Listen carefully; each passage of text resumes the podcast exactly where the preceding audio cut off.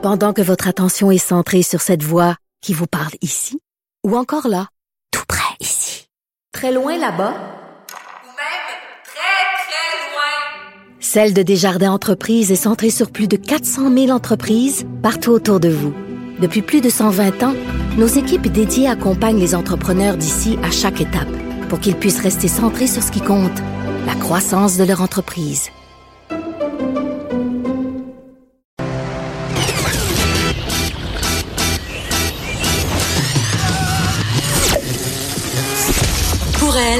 Il n'y a jamais de mauvaise question. De 13 à 15. Les effronter. Avec Geneviève Peterson.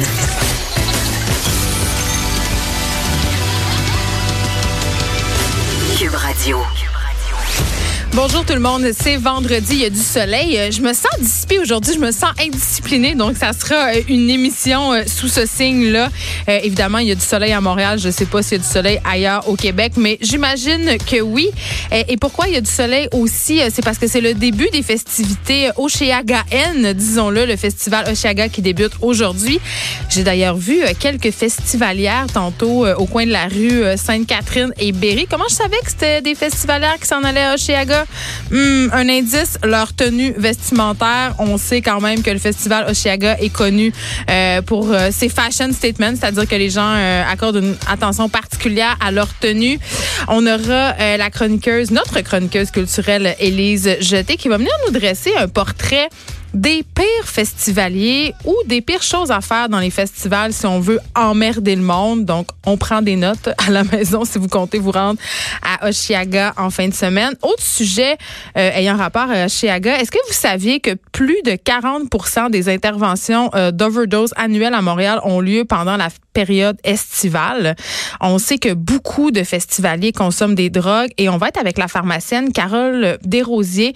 Elle va être là pour nous parler du phénomène, pas pour nous faire la morale, mais pour nous donner euh, des trucs, si on veut, pour reconnaître euh, quelqu'un qui euh, fait une surdose de drogue, pour nous parler aussi de différentes mesures que mettent en place des festivals à travers le monde pour tester les drogues, notamment parce que ça finit toujours, pas toujours bien, malheureusement. Et d'ailleurs, ça n'a pas très bien pour la petite fille de Robert F. Kennedy qui a été trouvée morte hier, en fait, d'une possible surdose sur chaque Kennedy Hill qui avait qui était âgé de 22 ans, euh, qui a trouvé la mort. Bien sûr, c'est pas encore confirmé euh, que c'est euh, qu'il s'agit d'une overdose, mais le New York Times a parlé avec plusieurs proches de la famille et semblerait que tout tend vers cette possibilité malheureuse. On va en parler avec le journaliste judiciaire Félix Séguin, qui est accessoirement un passionné des Kennedy. Euh, donc voilà, et on parlera aussi euh, de l'arrêt Jordan aujourd'hui euh, qui a fait en fait qu'on abandonne des poursuites contre un mafieux qui a vraiment fraudé beaucoup le fils. Donc on parlera de ça avec Félix Séguin. Aussi, quelque chose qui me fait beaucoup sourire, est-ce que notre bon premier ministre François Legault a un agenda souverainiste? C'est la nouvelle théorie du complot qui circule un peu partout. Steve E. Fortin, qui est chroniqueur au Journal de Montréal, au Journal de Québec, a fait un texte là-dessus aujourd'hui. Il sera avec nous pour nous redonner l'heure juste. Donc, complotiste, tenez-vous bien. Notre effronté du jour, Alex Dufresne, va nous parler de ses grands-mères stars d'Instagram, OK? Elle va nous faire découvrir une Insta-babe de, tenez-vous bien, 91 ans. Donc, euh, j'ai bien hâte de voir euh, de quoi ça va avoir l'air tout ça. Euh, aussi, la santé a un prix et mettre en danger celle des autres. Aussi, on se demandera si c'est possible d'être indemnisé financièrement suite à la transmission d'une ITS. Mais avant, si vous avez des ados à la maison, vous avez sans aucun doute vraiment aucun doute et j'en suis euh, déjà entendu parler euh, de TikTok. TikTok, c'est un réseau social chinois très populaire chez les jeunes. Comment ça marche? En fait, euh, on invite les gens à faire des espèces de lip dub, donc c'est-à-dire les jeunes, les gens chantent par-dessus des chansons très populaires et font des petits montages. Il y a même des challenges qui sont lancés. C'est très amusant, c'est très ludique. On en a parlé cet hiver aux effrontés parce qu'il y a quand même un downside à cette plateforme-là, c'est-à-dire qu'il y a plusieurs jeunes qui souhaitent à ces challenges-là ou à leur présence en ligne se font intimider sur la plateforme. Et ça a été le cas, et pas juste un peu, de deux jeunes filles de 11 et 13 ans originaires de Saguenay qui ont reçu des messages menaçants sur TikTok après qu'une ou des personnes, on ne le sait pas encore, aient pris possession de leur compte. On en parle avec la mère d'une des jeunes filles, Mélissa Turcotte. Elle est en ligne. Bonjour, Madame Turcotte. Bonjour. Écoutez, euh, c'est quand même une histoire euh, assez inquiétante. Moi, étant mère euh, de deux jeunes filles qui sont sur TikTok, ça m'inquiète beaucoup. Racontez-nous brièvement qu'est-ce qui s'est passé. Mais en fait, c'est une situation là qui a dégénéré relativement rapidement dans le sens où euh, les, euh, les messages haineux là ont débuté hier en après-midi. Euh, on prend toujours ça un peu à la légère là quand ça commence et tout ça, mais ça s'est vite dégradé là dans le sens où les menaces de mort sont arrivées rapidement là. Donc c'était des menaces exemple là je vais t'enfermer dans mon sous-sol, euh, on va tuer euh, ton ami, puis je vais t'avoir pour moi toute seule, je sais où tu habites, je t'ai suivi quand tu as marché pour retourner à la maison. Donc, c'est des messages qui ont euh, mon Dieu, qui ont angoissé rapidement les, deux filles en question, ça c'est certain. Donc nous, on a fait intervenir les policiers à ce moment-là parce qu'on voulait avoir en fait la ligne directrice, là, les procédures à faire quand il arrive des, situations dans ce genre-là. Donc, ils sont venus à la maison une première fois pour évaluer la situation. Ils sont restés une bonne heure là en compagnie des filles là pour ensuite aussi là essayer de les rassurer et tout ça. Euh, ce qui s'est passé en fait à la base, c'est que le compte TikTok c'était un compte commun. Les deux filles avaient le même compte ensemble. Puis euh, c'est quelqu'un de l'extérieur qui a complètement pris possession du compte des deux filles.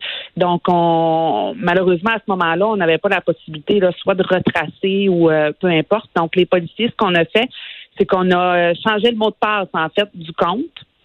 Puis par la suite, les policiers ont quitté. Puis ça a pris peut-être une vingtaine de secondes là, que la personne a renchéri de, nouveau là, en disant euh, j'ai réussi à trouver votre deuxième mot de passe, c'était facile, les polices, ah ah ah, tu sais. Euh, fait à partir de ce moment-là, là, on a rappelé les policiers une deuxième fois parce que clairement, euh, la situation dégénérait, là, puis euh, les filles étaient vraiment très nerveuses. Mais là, Madame Surcotte, je vous écoute, là, je me dis, OK, euh, elles ont reçu des menaces et tout ça, je pourrais être portée à croire que ce sont des jeunes de leur école. Par contre, quand vous me dites, quelques minutes après avoir changé le mot de passe, là où les personnes sont à nouveau entrées en contact avec les filles pour leur dire qu'ils avaient trouvé le nouveau mot de passe, ça m'amène à penser que c'est peut-être des personnes qui ont quand même des bonnes connaissances informatiques, peut-être plus que des élèves euh, du primaire, là? Oui, ben c'est dans ce sens-là aussi là qu'on a voulu gérer la situation parce que euh, souvent justement on a tendance à plus banaliser puis bon ça doit être des jeunes de ton entourage mais en même temps c'est facile aussi pour un adulte d'essayer de faire diversion puis de se faire passer pour un enfant tu sais donc surtout sur ces plateformes là Exactement. Donc, c'est sûr que toutes les possibilités étaient, étaient envisageables là, à ce niveau-là. Donc, que ce soit un enfant ou pas, euh, l'intervention de base, c'était ça, de communiquer avec le service policier puis de voir les étapes à suivre. Et là, et là, madame, et là, madame Turcotte, moi, je me pose une question. Euh, je me dis, euh, mais écoutez, là, quand même, j'imagine que vous faisiez une certaine surveillance de l'utilisation des médias sociaux de votre fille, tu sais. Donc, comment ça a pu arriver une situation comme ça? Ben en fait, c'est que euh, comme l'application TikTok, souvent euh, les comptes là, ça, ça, ça se bonifie au niveau des fans et tout ça là. Ça peut ça peut se rendre à 6000 fans et tout ça. Donc c'est sûr que euh, faire la gestion à ce niveau-là est plus difficile. Euh, je vais être honnête avec vous, là, par le passé, là, je faisais un suivi quand même régulier sur le téléphone de ma fille, des applications, qu'est-ce qu'ils disaient et tout ça. Mais à un moment donné, rendu à un certain âge, il y a une certaine autonomie, une certaine autonomie aussi qui, qui arrive avec ça. Là. Donc, euh, tu sais, on est un peu plus à l'écart. On laisse du lousse, comme on dit. Oui, c'est en plein ça. Puis, tu sais, on espère que notre enfant, en fait, va être juste, en fait, là, c'est logique, envers les réseaux sociaux. Mais votre fille a rien fait d'imprudent en même temps, là. Elle était juste sur TikTok. Pas du tout. C'est ça. nous, là, c'était, c'était des choses qui étaient déjà mises au clair. C'est pas de pas mentionner l'adresse, euh, ni dans quelle ville et tout ça. Son, compte, son compte, est-ce qu'il était privé ou public? Euh, sur TikTok, mon Dieu, faudrait que je revérifie avec elle. Là, je n'ai pas la réponse avec moi pour le moment, mais euh, peu importe à cet âge-là, quand tu as des gens qui veulent qui veulent s'abonner, tu les acceptes souvent que tu les connaisses ou que tu les connaisses pas. Fait que le danger est là finalement. Là. Donc euh, c'est sûr que nous, il y avait une surveillance, mais en même temps, il y a peut-être probablement eu un petit laisser aller un peu plus là, justement avec l'âge et tout ça. On souhaite toujours que, que l'enfant soit soit vigilant. Euh, mais ça peut arriver, ça, arrive là. Euh, la fameuse phrase, ça arrive juste aux autres. Là, finalement, on, est rentré dedans ben comme faut là, depuis hier. Oui, puis on se comptera pas de peur, Madame Turcotte. C'est quand même difficile, je le sais, là, pour avoir des filles sensiblement du même âge. C'est difficile d'exercer une surveillance de tous les instants. Tu veux pas non plus être une police. Mais là, euh, les filles, si je comprends bien, là, parce que je vous ai, j'ai un petit peu suivi l'histoire, j'ai compris qu'ils n'avaient pas bien bien dormi cette nuit. Mais là, aujourd'hui, ils sont dans quel état? Euh, comme je vous expliquais, là, la situation dégénère. Là, donc, depuis ce matin, euh, on a des, nouveaux textos qui rentrent. Hmm. Donc, euh, là, on a fait appel encore une fois aux services policiers qui sont venus prendre là, vraiment une plainte officielle à la maison.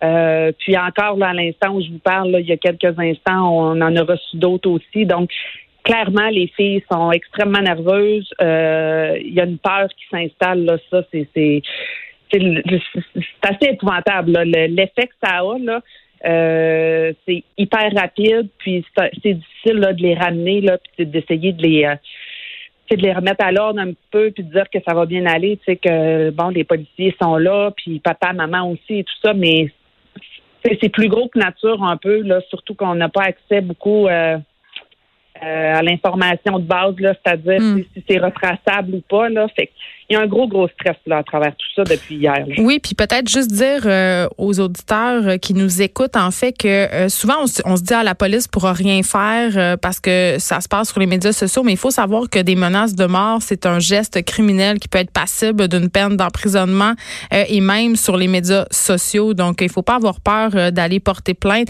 Et je trouve ça bien que vos deux jeunes filles aient eu le réflexe de venir vous parler. Ça, c'est la, la chose positive dans ce dossier-là. On va vous souhaiter la meilleure des chances. Et euh, ma dernière question, ça serait est-ce que euh, votre attitude par rapport aux médias sociaux va changer à la maison? Ah, c'est terminé. C'est terminé. ah oui, toutes les applications là, que ce soit. Parce que l'affaire aussi, c'est que oui, il avait pris euh, il avait pris possession du compte TikTok, mais par la suite, il a tenté de les contacter, que ce soit par Snapchat ou Instagram. OK, par d'autres médias sociaux. Oui, exactement. Donc, euh, nous, à partir de ce moment-là, tout est enlevé, tout est désactivé. Donc, les filles n'ont plus accès à rien. Là, c'est terminé. Merci beaucoup de nous avoir parlé, Madame Turcotte. Ça fait plaisir. Euh, c'est quand même inquiétant. On en a parlé souvent ici à l'émission, un peu de ce contrôle-là, euh, même avec Steve Waterhouse, notre spécialiste de cybersécurité qui est souvent à l'émission. Euh, c'est difficile à tracer pour les parents, les où la limite entre trop surveiller et pas assez. Mais je pense que la communication avec les jeunes, c'est quand même le meilleur outil. On l'a vu, là, ils sont allés très, très vite parler aux parents. Donc, toujours garder le dialogue ouvert par rapport aux médias sociaux. Et on l'a dit, là, ces deux petites filles-là ont rien fait d'imprudent. Elles avaient seulement euh, des comptes TikTok. Là, Mme Turcotte pouvait pas nous dire si le compte était public ou privé, mais une bonne façon de limiter, si on veut, les contacts indésirables, c'est euh, moi l'exigence que j'avais chez nous, c'est que le compte TikTok doit être privé. Donc, euh, tu peux pas la trouver la personne en la cherchant et tu acceptes seulement des gens que tu connais.